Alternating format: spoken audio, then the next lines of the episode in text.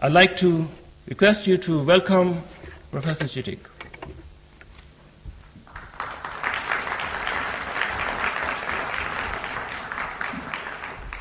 Thank you, Dr. Iqbal, for that very kind introduction.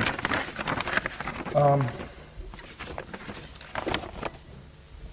my, my purpose today is to suggest some of the issues that need to be raised from the side of Islamic thinking when we want to discuss uh, religion and science.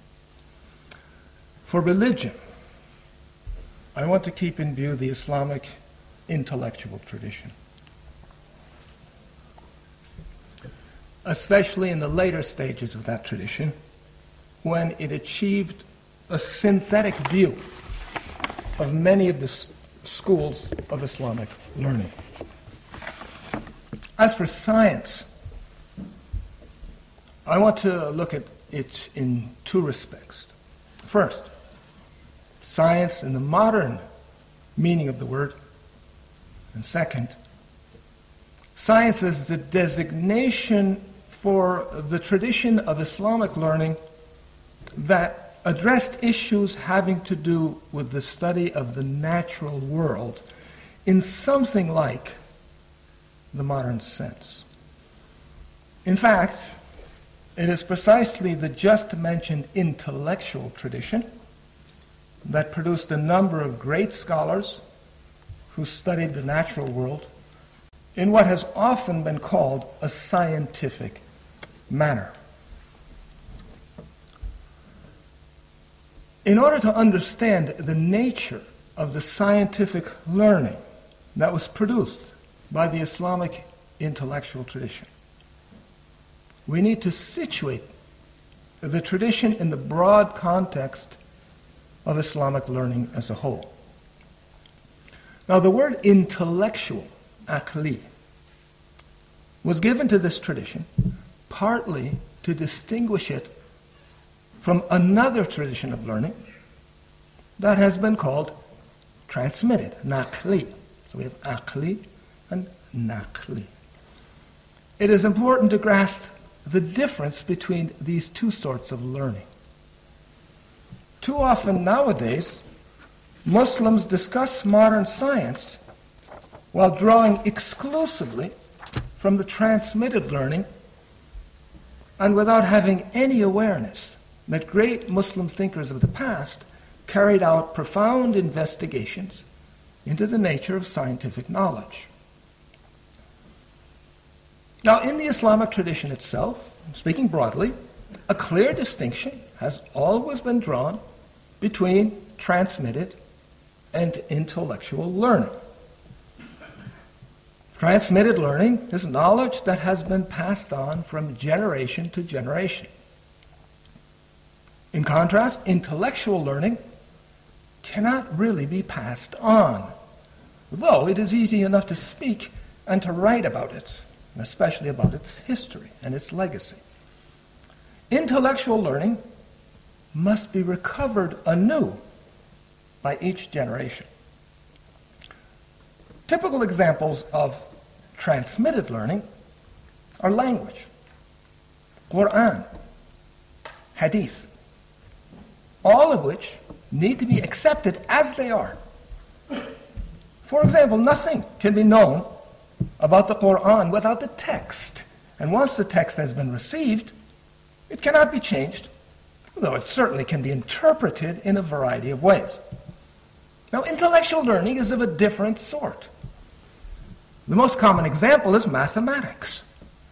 Although mathematics is transmitted to us, we do not say 2 plus 2 equals 4 because my teacher said so.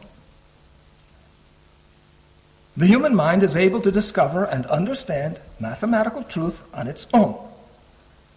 Books and teachers are there in order to help us understand for ourselves. Once the mind discovers the knowledge, it does not depend upon outside sources. The knowledge is accepted because it is true. It is known to be true because once it is understood, it is self evident.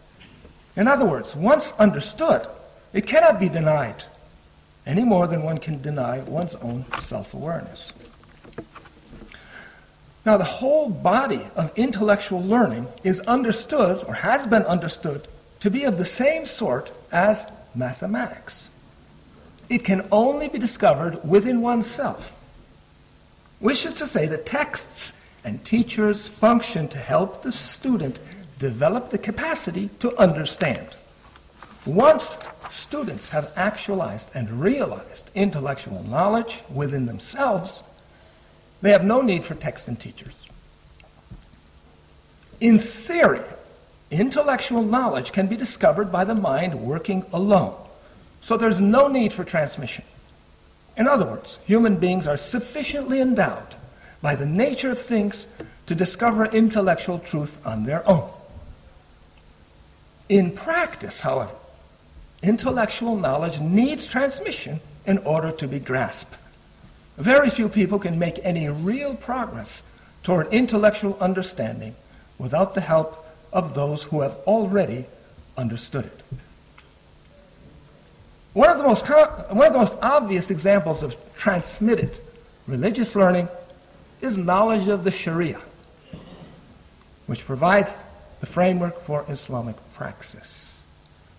Why, for example, why must Muslims perform the ritual prayer five times a day? Now, the only real answer to this question is because God said so. The mind cannot discover what God said without having heard the Quran and the prophetic reports, which have been transmitted from earlier generations. Once the transmitted learning is gained, it is still not clear why God said five and not three or six. Any sort of explanation is after the fact. The explanation serves only to enhance the authority of the teaching and to make it easier to accept. In short, in transmitted religious learning, the basic proof of a statement's truth is God said so. In intellectual learning, the basic proof of the statement is that it goes back to self evident truths. Now, in order to avoid possible misunderstandings, let me stress the fact that the two types of learning intermix in the human soul. The relationship is complementary, not antagonistic. Most of the Muslim intellectuals took it for granted that faith in the transmitted learning, along with practice of the transmitted rituals, were necessary aids to intellectual understanding. In some branches of the intellectual tradition, it was even held that faith in transmitted knowledge was indispensable for the full actualization of the human intellect. The best way to understand the difference between intellectual transmitted learning may perhaps be in terms of the words taqlid and tahqiq. Taqlid, as you know, means imitation or following authority. It is the proper way to act to acquire transmitted knowledge. Tahqiq means verification or realization. It is the proper way to reach intellectual understanding. People learn language from their elders by imitation. They learn the Quran and proper Islamic activity by imitating the Prophet and his worthy followers. In contrast, the only possible way to master the intellectual sciences is by verification and realization. In other words, no one can know the truth of an intellectual issue without discovering it for himself in himself. You can learn a mathematical formula by rote, but until you understand it thoroughly and it becomes second nature to you, it is not yours. You are simply imitating others in your knowledge. Now, the Muslim intellectual tradition in general has maintained that it is necessary to imitate the Quran and the Prophet in transmitted issues. As for intellectual issues, although it is normal to accept such issues on authority from the great Muslims of the past, It is by no means sufficient. In this domain, in intellectual issues, imitation is only the first stage. The human intellect has the potential to know for itself without the intermediary of the transmitted learning. And it is the duty of those who have the capacity to understand intellectual issues to actualize that understanding for themselves, not simply to, defend, to depend upon the views of others. In short, there are two basic kinds of knowledge, and each kind has a method proper to it. The method proper to transmitted learning is taqlid, or imitation. And the method proper to intellectual learning is tahqiq, or verification and realization. Now, someone who becomes a master of the discipline of fiqh, jurisprudence, which is one of the transmitted sciences, may reach the degree of ijtihad. But a mujtahid should not be confused with a muhaqqiq. That is one who has achieved tahqiq. Why? Because the knowledge of a mujtahid pertains to the interpretation of the Quran and the Hadith in matters having to do with the Sharia. And a mujtahid cannot acquire that knowledge without transmission of the revealed sources. By contrast, a muhaqqiq's knowledge pertains not to the legal sciences, but to the intellectual sciences. He knows what he knows because it has become self evident for him, which is to say that his knowledge carries its own proof within the very act of understanding it. The knowledge does not depend for its truth on the Quran and the Hadith. Given that there are two different routes to knowledge, and given that imitation is proper to the transmitted sciences and verification to the intellectual sciences, it follows that when people learn intellectual knowledge that they have not verified for themselves, they do not, in fact, know what they think they know. They haven't verified it. This is called compound ignorance. In other words, they do not know the knowledge, and their ignorance is compounded by the fact that they do not know that they do not know. Now, compound ignorance has always been considered a blight on the human soul. Why? Because it closes the door to learning and understanding. If people think that they already know, why would they try to achieve understanding? The only way to cure compound ignorance is to wake up to one's ignorance. Then the ignorance will be simple rather than compound. The cure for simple ignorance is the search for knowledge. In short, if nothing else is remembered about the intellectual tradition, this should be kept in mind. The first goal of intellectual learning is tahqiq. And tahqiq is to know things by verifying and realizing their truth for oneself. One cannot verify the truth and reality of something without knowing it firsthand, for oneself, in one's own soul. If knowledge is simply the memorization of the views of the authorities or the experts, it is not verified knowledge. Rather, it is transmitted and imitative knowledge. Now, from what I have just said, it should be clear that the vast majority of people hold practically all of their opinions on the basis of transmitted knowledge, not intellectual knowledge. In other words, most people take the, their opinions from what they have learned in school, or read in books, or seen on television, or heard from people whom they respect. They have not verified their knowledge. No matter what they think they know, they do not know it for certain. Rather, they take it on the basis of belief in the authority of its source. Now, it should be clear that imitative knowledge, taqlid, may be derived from a variety of sources. It may come from a religious tradition, going back to a prophet like Moses or Jesus or Muhammad, or it may be derived from modern traditions of learning that have their own quasi prophets People like Darwin, Freud, Einstein. If one is to be sure that one has chosen the right authorities, in one's imitation, taqlid, one certainly needs to ask about the validity and the truthfulness of the transmitted knowledge. Now, before continuing the discussion of the relation between the Islamic intellectual tradition and modern science, I need to say something about the word science itself. In the, etymolo- in the etymological sense, the word can refer to any sort of knowledge. But when it is contrasted with religion, we understand that it means the modern endeavor of scientists in fields like physics, biology, and geology. Science, in other words, is understood as an empirical knowledge that has been obtained through the scientific method. While acknowledging this meaning of the word science, we also need to keep in mind the fact of scientism.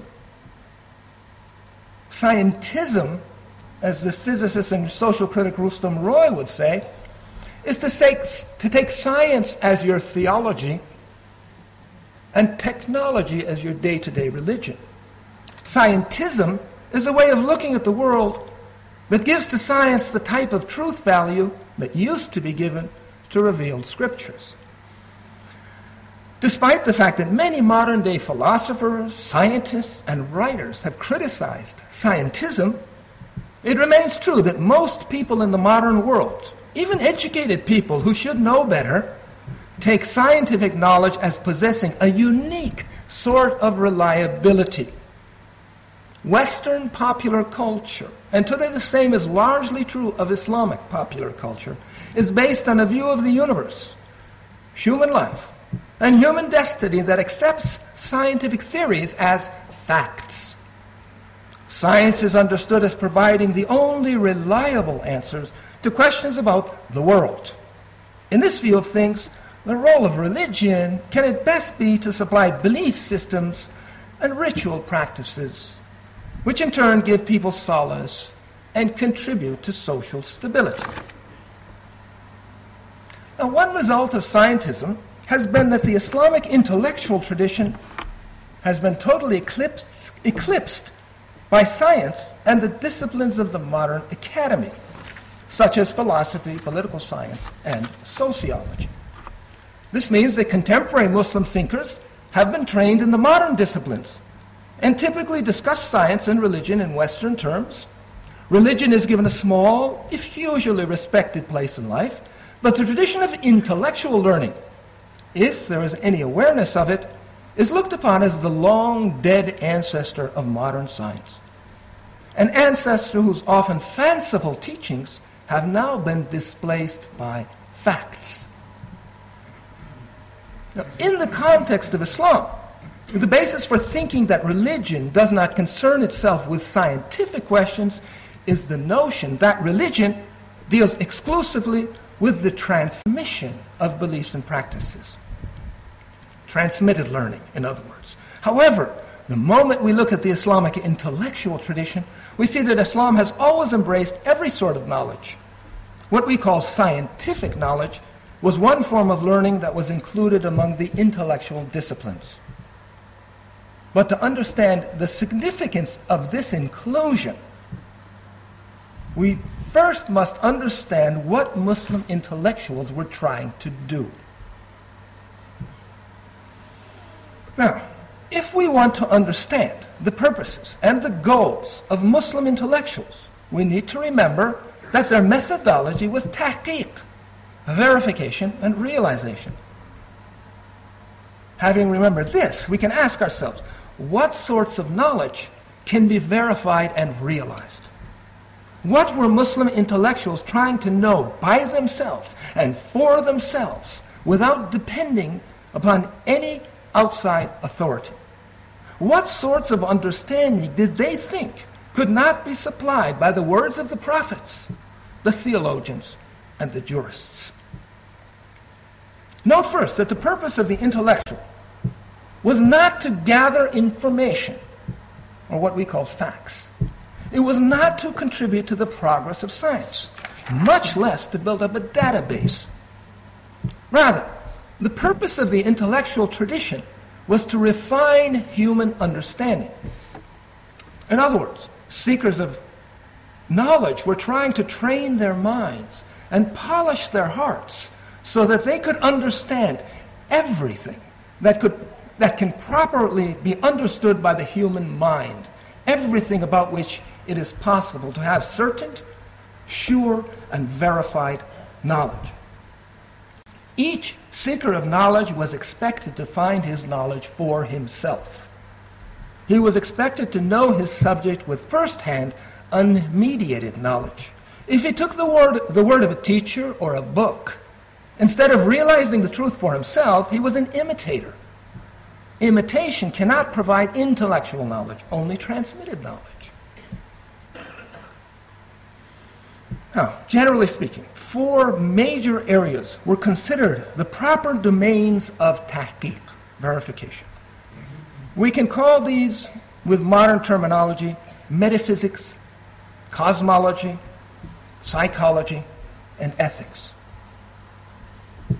Metaphysics is the study of the origin, original and final reality that underlines that underlies all the phenomena of the universe. The topic of discussion is God, though God is often called by impersonal names such as existence, wujud, or the necessary, or the first. Cosmology is the study of the appearance and disappearance of the world. Where does the universe come from and where does it go? Naturally, it comes from the first and it goes back to the first. But how exactly does it get here? And how exactly does it return there? The intellectual tradition maintained that it was possible to verify the actual route of both the coming and the going. Psychology is the domain of the human soul or the human self. What is a human being? Where do human beings come from and where do they go? Why are people so different from each other? How can people develop the potentialities given to them by God? How can they become everything that they should and must become if they are to be fully human? Finally, ethics, the fourth domain, is the domain of practical wisdom. How does one train one's soul to obey the dictates of intelligence, follow the guidelines of God, and carry out one's everyday activities in harmony with God, the cosmos, and other human beings. What are the virtues of a healthy and wholesome soul? How can these virtues become the soul's second nature? It should be noted that the center of attention in all four domains of investigation was nafs, the human self or the human soul. The human self is the key issue because only the self can come to know God and the cosmos. The way it does this is by developing and refining its own inner power. A power which is called intellect or heart. In order to develop this power, people need to know what sort of self, what sort of nafs they are dealing with. But you cannot know your own self by having the authorities or the experts tell you who you are. You do not reach knowledge of self from the outside, but from the inside.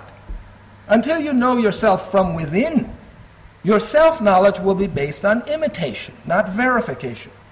It will not be intellectual knowledge, but rather transmitted knowledge. In the intellectual tradition, all knowledge, whether intellectual or transmitted, was considered an aid in the process of coming to know oneself. The fully aware soul is the soul that has become fully itself. In other words, through a full consciousness of its own reality, the soul becomes fully conscious of what God created it to be. The philosophers frequently called such a soul al-aql bil the actualized intellect. This actualized intellect is the transformed and transmuted soul that has perfected both its theoretical and its practical powers. Having become such an intellect, the self lives in harmony with God, the universe, and other human beings. When the great masters of the intellectual tradition wrote about these four topics, they were writing about what they had verified, not simply what they had heard from someone else. They were highly critical of anyone who tried to understand these issues merely on the basis of transmission, imitation, or consensus. Intellectual questions demand intellectual answers. And the place to pose the questions and to understand the answers is the human soul itself. Now, it needs to be kept in mind that most people do not have the ability or the energy or the urge to refine their own souls and to strive to know themselves. It was generally agreed that such people should be satisfied with accepting and following transmitted knowledge. They should believe in the theological teachings and follow the practical instructions of the prophets. Faith, Iman, was looked upon as a mode of participating passively in intellectual understanding. As a well known saying of the prophet puts it, faith is a divine light that is thrown into the heart. It allows people to grasp intuitively what they do not understand in any articulate fashion. And it entails a firm commitment to its objects, which are primarily God, the Quran, the Prophet, and the day of resurrection. Now, from what I said, it should be clear that the key to the Islamic intellectual tradition is precisely the intellect, aql. It was understood that the fully actualized intellect is achieved only by the prophets and those rare individuals who follow in their footsteps. This intellect is nothing but the soul that has come to know itself as it was created by God. In Quranic language, this is the God given reality of human nature that is often called fitra, or innate disposition, original creation. This is the very self of Adam, to whom God taught all of the names. It is the primordial Adam present in every human being.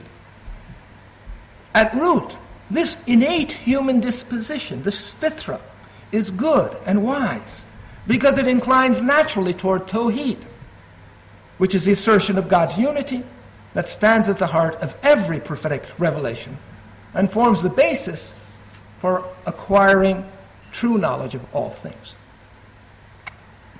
Now, the problem that people face with their own innate nature, their fitra, is that they are overcome by ignorance and forgetfulness.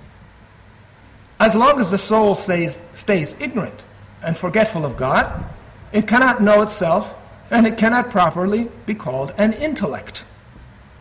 To the extent that people fail to actualize their innate disposition, they remain ignorant of who they are and of the nature of the cosmos. To the degree that they achieve the actualization of their original nature, they come to understand things in their principles or in their roots, their realities. In other words, they come to grasp the universe and the soul as these are related to God. They do not remain staring at surface phenomena and at appearances. In brief, the goal of the intellectual tradition was to help people come to know themselves so that they could achieve human perfection. To achieve perfection, one had to perfect the theoretical intellect, aql nazari, which is the human self that knows all the realities and all the names taught by God, and the practical intellect, aql amali, which is the human self that knows how to act correctly on the basis of true theoretical knowledge. From the perspective of the intellectual tradition, to know a thing truly is to know it in the context of the divine spirit that God blew into Adam after having molded his body of clay. A spirit that is also called the intellect. If we know things outside of the divine context, we do not in fact know them. If we think that we know them, we are afflicted by the disease of compound ignorance. The more confident we are about the truth of our knowledge, the more difficult it will be to cure our ignorance, or to cure the disease. Moreover, it should, not, it should be obvious that any activity done on the basis of ignorance, not to mention compound ignorance, will lead to ill consequences, whether for the individual, society, or humanity itself. I repeat that. According to the masters of the intellectual tradition, no one can actualize intellectual knowledge by listening to others or by reading books. It cannot be learned by forming committees or by downloading it from the internet. It has to be found for oneself in oneself. Nonetheless, it remains necessary to listen to what the great teachers have said in order to understand the nature of the quest when we do listen to the great teachers, we find that they agree on a large number of points, though they tend to use a great diversity of words and expressions to make the points. Mentioning a few of these points can help us grasp what exactly pre modern Muslim intellectuals were trying to understand and were trying to verify. Let me list 10 of these points. The first point is Tawheed the assertion of the unity of God. All Muslim intellectuals agreed on this, all the great ones at least. Tawheed means that all of reality is unified in its principle. In other words, everything in the universe comes from God and returns to God. Moreover, Tawheed is always in effect, which is to say that everything in the universe is uh, is utterly and absolutely dependent upon God here and now, always and forever. Second, within the created order of reality, there is a permanent presence known as intellect or spirit or heart. And this permanent presence is the eternal light of God all things are known to the intellect because it embraces globally the pattern in terms of which both the universe and human beings were created. Third, the universe is a grand hierarchy of levels in which every domain of reality is present simultaneously. This hierarchy is ordered in an intelligent way, according to the wisdom of God, and it begins and ends in intellect which is the shining light of God. Fourth, the universe is divided into two basic realms one visible and the other invisible. The invisible realm is the domain of spirit, light, intelligence, and awareness. The visible realm is the domain of body, darkness, ignorance, and unconsciousness. The invisible realm is closer to God and more real than the visible realm. The visible physical realm is the most amorphous, least intelligible, and least substantial of all real domains. Given that the physical realm, what is called matter nowadays, is relatively unreal, it has no control over the spiritual realm, just as created things have no control over God. This is not to deny, however, that the two realms, spiritual and physical, interact with each other in various ways. Fifth, human beings have a unique role to play in the cosmos. God created them in his own image, and he taught them his own names. He taught them all the names.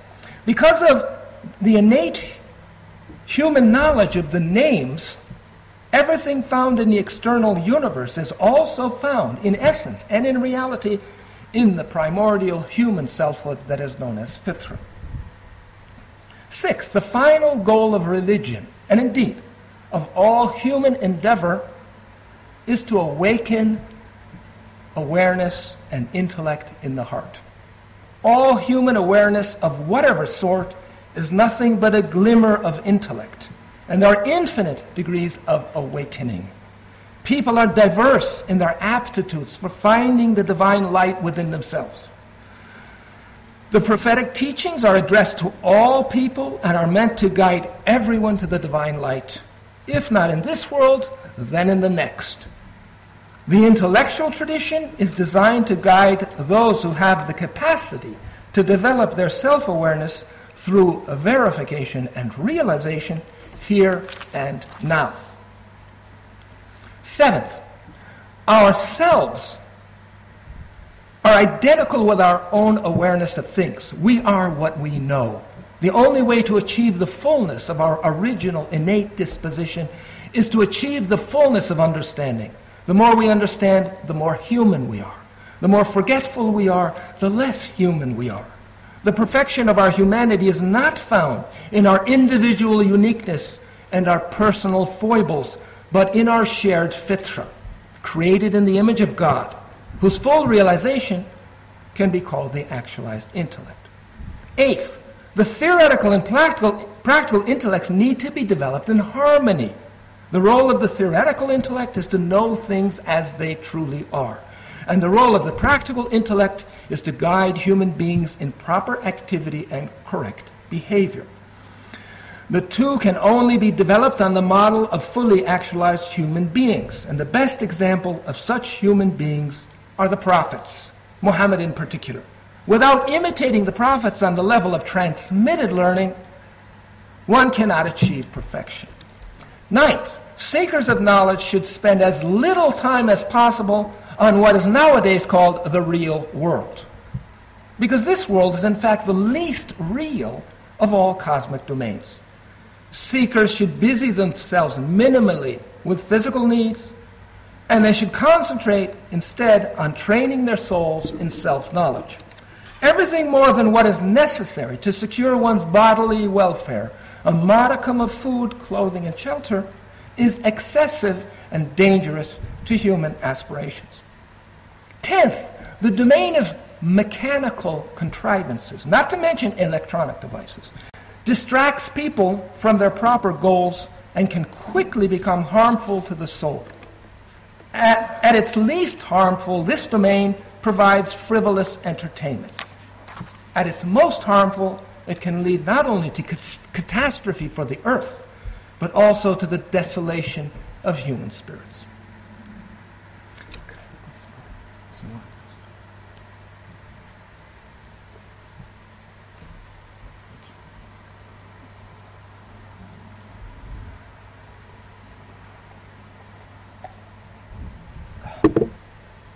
Now, I think I've said enough to suggest what sort of enterprise Muslim intellectuals were busy with for over a thousand years.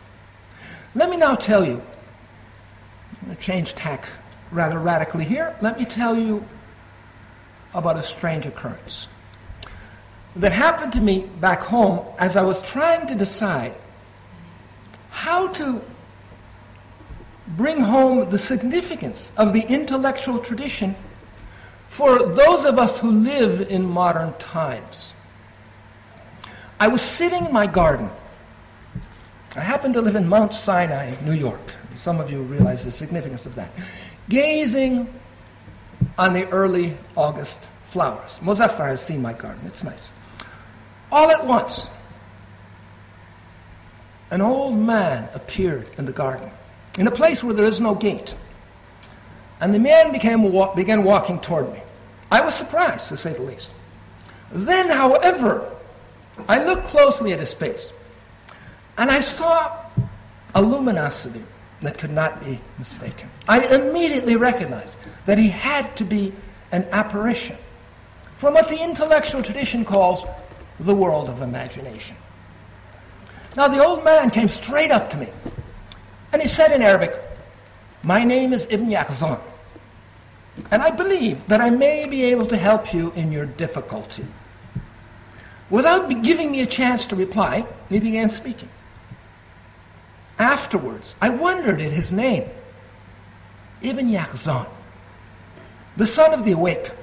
Could this be the same Hay Ibn Yaqzan about whom Ibn Sina and Ibn Tufayl had written accounts? To be honest, I doubt it very much. But perhaps my Ibn Yaqzan was a family relative of sorts. In any case, let me give you the gist of what Ibn Yaqzan told me. He said that he had thoroughly surveyed the modern world and that he was truly astonished by what he had seen. Back in his times, when Islamic civilization was vibrantly alive, he had never imagined that things would come to this. Science and learning have clearly reached an incredible fever pitch. But what is truly astonishing is not the ready availability of an enormous amount of information. No. What is truly, what is totally mind boggling is the fact that people have no idea that all the information and learning is useless. It is completely irrelevant to the purpose of human life. People's understanding of their real situation has decreased in inverse proportion to the amount of information that they gather. The more facts people know, the less they understand about themselves and the world around them. Ibn Yaqzan told me that he was appalled at the loss of any sense of what knowledge is for. People think that they should gain knowledge so that they can control their social and natural surroundings and make their physical lives more comfortable. But he pointed out the quest for knowledge, talab al-ilm, that the Prophet made incumbent upon all believers is not a quest for information or for a better life. Rather, it is a quest to understand the Quran and the Hadith, and then, on the basis of this understanding, it is a quest for self-knowledge, self-awareness, and the understandings of God's signs, ayat, in the universe and the soul. It is a search for wisdom and mastery of oneself, not for control and manipulation of the world and society. Ibn Yaqzan was struck by the misuse of words like scientist and intellectual. He saw that people use the word scientist to designate experts in knowledge that is supposed to be uniquely true and reliable. In fact, however, scientific knowledge is simply a means to understand appearances so that they can be manipulated to achieve the desires of human egos. He said that what people call science today is almost identical to what in his times they used to call sorcery. Certainly, the goal of science and sorcery is exactly the same to control God's creation for short sighted and egotistic goals, if not for demonic ends, by recourse to means that escape ordinary human comprehension. Then there is the word intellectual. In his times, an intellectual was someone who knew God, the world, and the human soul on the basis of verification, not imitation. An intellectual was someone who claimed to know only what he had verified for himself. Otherwise, he admitted his ignorance or the fact that he was simply quoted, quoting someone else's opinion. In modern times, however, all those to whom the word intellectual is applied have received practically all their knowledge by imitation, not verification. They take what they call facts from others without verifying their truth then they build their own theories and practices on the basis of the facts, producing an endless proliferation of new theories and new facts that go back to no foundation in reality. The experts in the modern scientific and critical disciplines, whether or not they are considered intellectuals, do not know things as they are, but only in terms of the consensus of their colleagues, mathematical constructs, theoretical fantasies, and ideological presuppositions. Ibn Yaqzan saw that wherever imitation is necessary, that is, in following the transmitted learning that goes back to the prophets, people act as if they themselves know what is best for human happiness. In contrast, wherever verification and realization are necessary, people take everything by way of imitation. Instead of trying to verify what they would like to know about the world and themselves, they revel in compound ignorance. They blindly and obediently accept current opinions, which have been learned from the mass media and educational institutions. Whenever anyone says, scientists agree that, they believe that it must be the truth, because it is the consensus of the intellectual elite. The great scientists and technologists of the day are, ideal, are idolized as the heroes of popular imagination and the divine guides to a bright new age. Ibn Yaqzan was amazed at the blatant polytheism that drives mental and social endeavor. A God, after all, is that to which someone turns his hopes and aspirations. Tawheed, or the assertion of God's unity, is to acknowledge that there's only one proper object of aspiration. But Ibn Yaqzan saw that the modern world asserts a great multiplicity of gods. Of course, they're not called gods, because people consider themselves far beyond primitive superstition. Rather, the gods have respectable, scientific sounding names, like you know, democracy, development, education, equality, evolution, health, management, modernization, planning, progress, standard of living, system, welfare. Whatever the gods may be called, and they have many, many names, they are sacred to modern society and worshipped everywhere.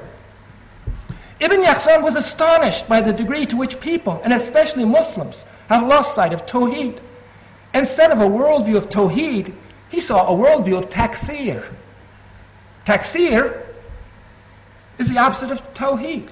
Tawheed means literally to make one. Takthir means to make many. Tawheed is to declare unity by asserting the truth of the one, who is the absolute reality. It is to recognize the primacy and ultimacy of the unique reality that rules the universe. Tawheed is a way of seeing things that establishes correlation, balance, harmony, and coherence. In contrast, takthir is to declare the primacy of many gods and many goals. It is a way of seeing things that brings about dispersion, separation, partition, multiplicity, disconnected facts, incoherence, and confusion. It is the primary characteristic of the information age. Ibn Yaqzan quickly saw that all the technical, scientific, social, and political solutions that are offered to bring peace and harmony to the world simply intensify the reign of confusion. Along with the multiplicity of gods called by abstract, respectable names, Ibn Yaqzan saw ranks upon ranks of priests serving the many gods and encouraging their followers to immerse themselves in dispersion and confusion.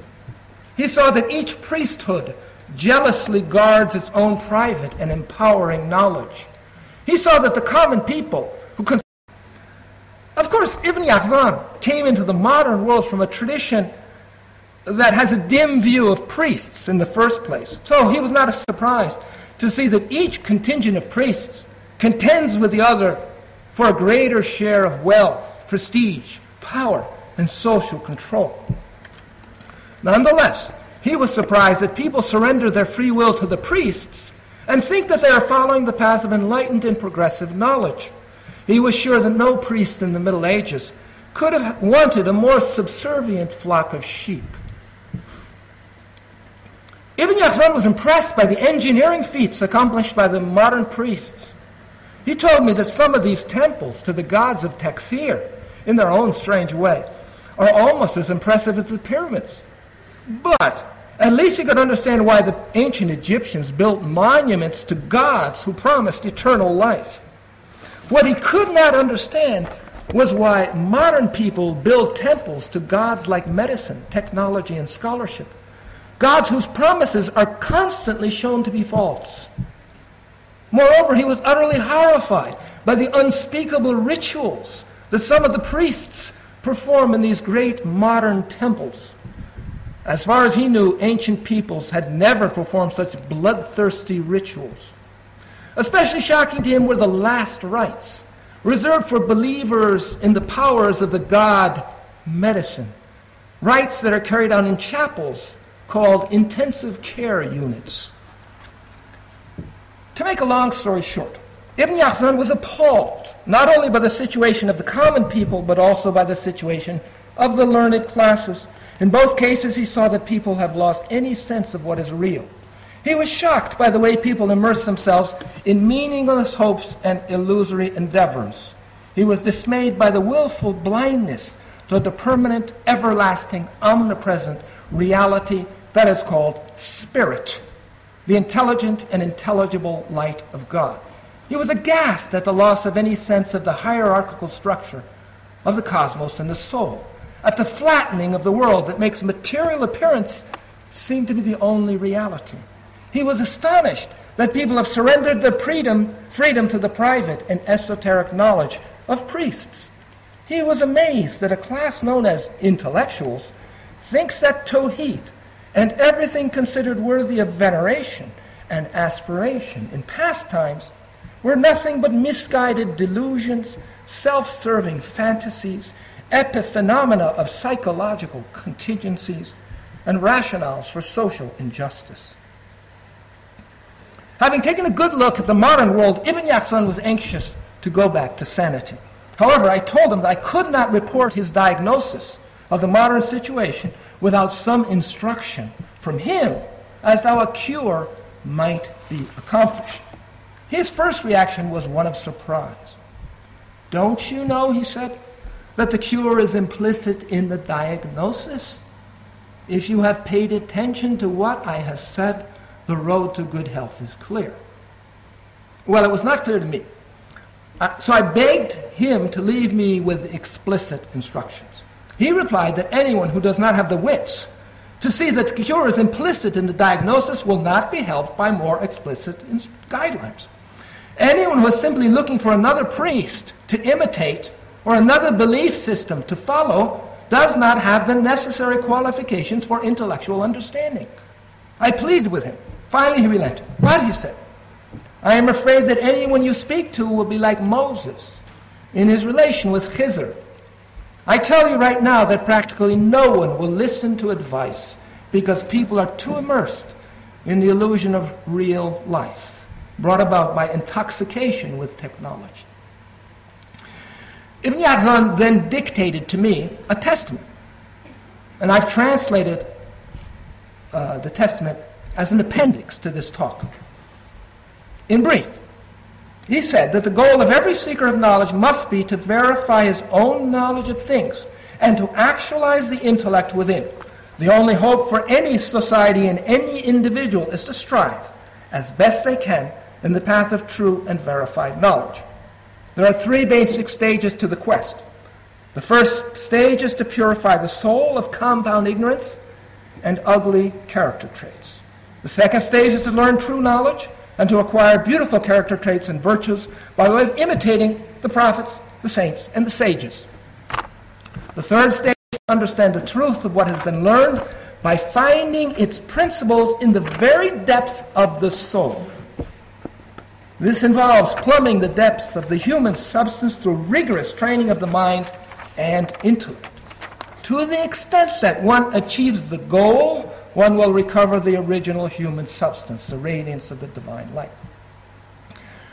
What surprised me most about Ibn Yaqzan's advice is that, despite having seen how the modern world works, he made no mention of government, group effort, solidarity, solidarity, technology, or the internet. It seems that he saw all of these as veils that simply serve to increase the darkness of compound ignorance. They need to be peeled back and tossed away before one can begin the serious work of un- uncovering one's own original substance. Unless individuals can recover wisdom within their own selves, which are nothing but the radiance of the divine spirit, society can have no hope that wisdom will play a role in its governance. When wisdom is lost, the doors to true happiness will be shut. Ibn Yaqzan concludes his remarks by quoting uh, this verse of the Quran. ومن يسلم وجهه إلى الله وهو محسن فقد استمسك بالعروة الوثقى وإلى الله عاقبة الأمور He who submits his face to God while acting beautifully has seized hold of the firmest handle. And unto God is the outcome of all affairs. Thank you.